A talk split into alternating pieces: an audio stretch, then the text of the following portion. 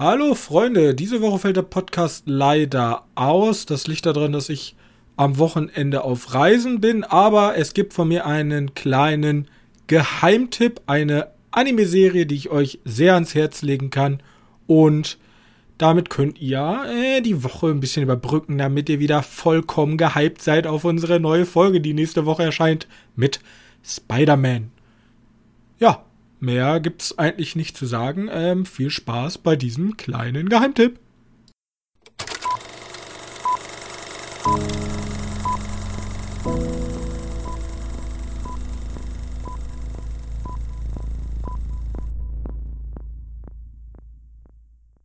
So, ja, hallo äh, Freunde. Ähm, ich sitze jetzt mal alleine hier, weil ich mir dachte, okay, ähm, ab und zu sind ja jetzt mal ein paar Folgen ausgefallen und ich denke mir, boah, ja, das ist auch ein bisschen blöd. Ähm, vor allem, da ich, da das immer relativ kurzfristig ist und da dachte ich euch, oder da dachte ich mir, ich gehe jetzt einfach mal hin und zeige euch mal, gebe euch mal einen kleinen äh, Geheimtipp, den ich vielleicht nicht so in der regulären Folge vorstellen würde, weil der schon sehr speziell ist. Und ich, obwohl ich habe euch letzte, letzte äh, Folge, guckt sie euch auf jeden Fall an, habe ich euch auch einen sehr experimentellen Animationsfilm äh, gezeigt. Ähm, the Thief and the Cobbler. Oder The Cobbler and the Thief. Weiß ich jetzt gar nicht. Hört euch auf jeden Fall die letzte Folge an. Sehr interessanter, unfertiger Film. Heute bin ich aber ähm, für euch da, um euch einen eine Animationsserie, um genau zu sein, einen Anime vorzustellen. Und nein, es geht nicht um Superkräfte, es ist, es ist kein äh, irgendwelche Teenager, die, die auf irgendeine Akademie gehen und alles Superhelden sind und es gibt auch kein Death Note und es gibt auch keine Mechas. Es ist sehr, sehr bodenständig. Ich spreche nämlich über Kyo in Kyoto. Oder der volle Titel ist Kyo in Kyoto from the Maiko House. Und das ist eine Adaption des gleichnamigen Mangas. Von dem Manga gibt es, ist ein Shonjump ähm, Manga, ganz, ganz viele Kapitel, ganz, ganz viele Kapitel. Und da gibt es aber auch eine Auskopplung als äh, Anime, zwölf Folgen lang, kann man bei Crunchyroll oder ist bei Crunchyroll lizenziert, kann man sich da angucken. Und es, die Prämisse ist relativ unspektakulär, spektakulär in sich, denn wir begleiten äh, unsere Hauptprotagonistin Kyo, die zusammen mit ihrer äh, Kindheitsfreundin Sumire, Sumire, Sumire, ich, ich kann halt kein Japanisch, sorry guys, ähm, die gehen zusammen nach Kyoto, um dort eigentlich ähm, zur Geisha ausgebildet zu werden. Und es stellt sich aber ziemlich schnell heraus, okay, die, die Freundin hat eine sehr große Begabung dafür, Bloß Kyo ist sehr tollpatschig und passt da wirklich nicht so ganz rein.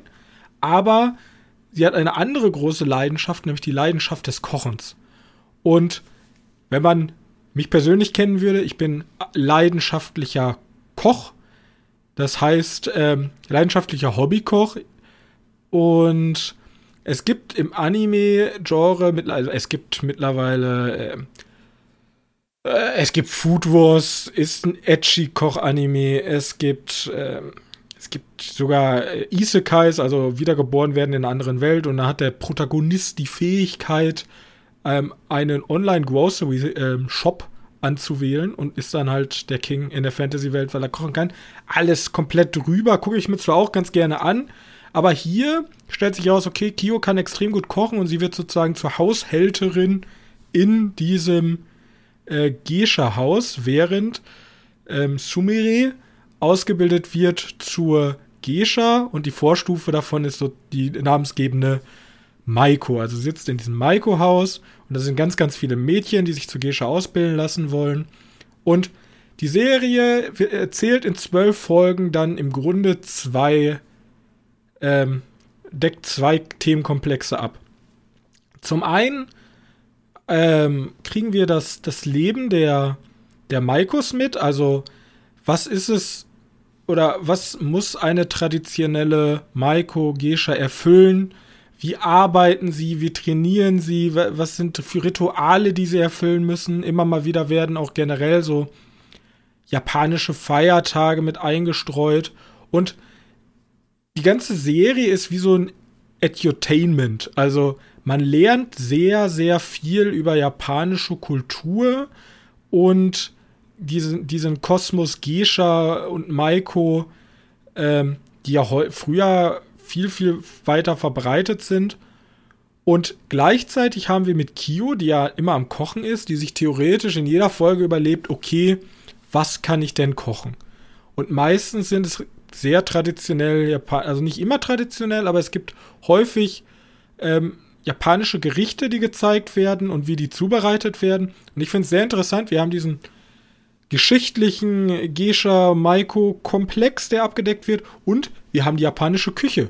Und eine Folge besteht immer so aus mehreren kleinen Mini-Kapiteln, die, ähm, die dann auch verschiedene Gerichte abdecken. Und zwischen den Folgen hat man immer wie so ein Bruch der Figuren, die sich über die eigene Folge unterhalten und dann diskutieren. Und dann diskutieren zwei, drei Charaktere zum Beispiel darüber, dass die traditionelle äh, Schwarzbohnensuppe ähm, hier in Kyoto ja ganz anders heißt in Tokio und ganz anders in anderen Präfekturen. Und das ist komplett. Also, es ist sehr, sehr viel Information.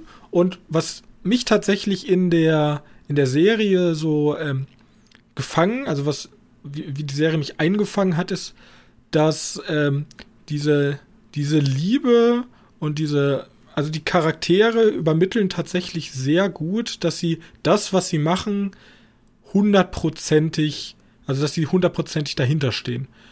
Und das reißt einen irgendwie mit. Man entwickelt vor allem, wenn man dann so ein bisschen, zum, ich würde mal sagen, ein bisschen ähm, eine Affinität für japanische Kultur und auch vielleicht fürs Kochen und sich ein bisschen auch mit der japanischen Küche ähm, auseinandersetzen will, ist das eine sehr große Empfehlung. Gleichzeitig die Serie ich würde sagen, hat die größten Schwächen und gleichzeitig auch Stärken.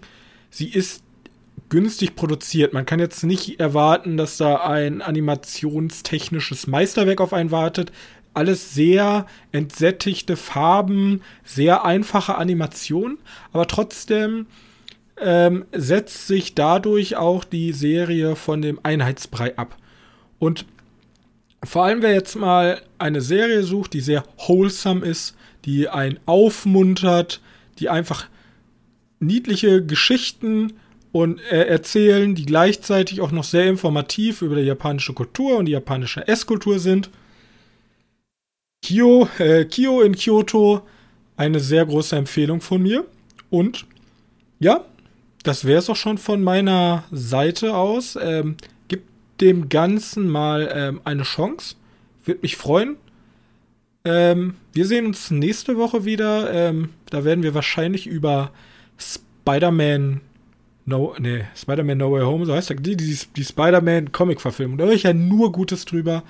Ich bin sehr gespannt, wie es wird. Und ich wünsche euch allen noch eine sehr entspannte Woche. Bleibt mir gesund und wir sehen uns bald wieder. Oder hören uns bald wieder. Bis dahin. Ciao.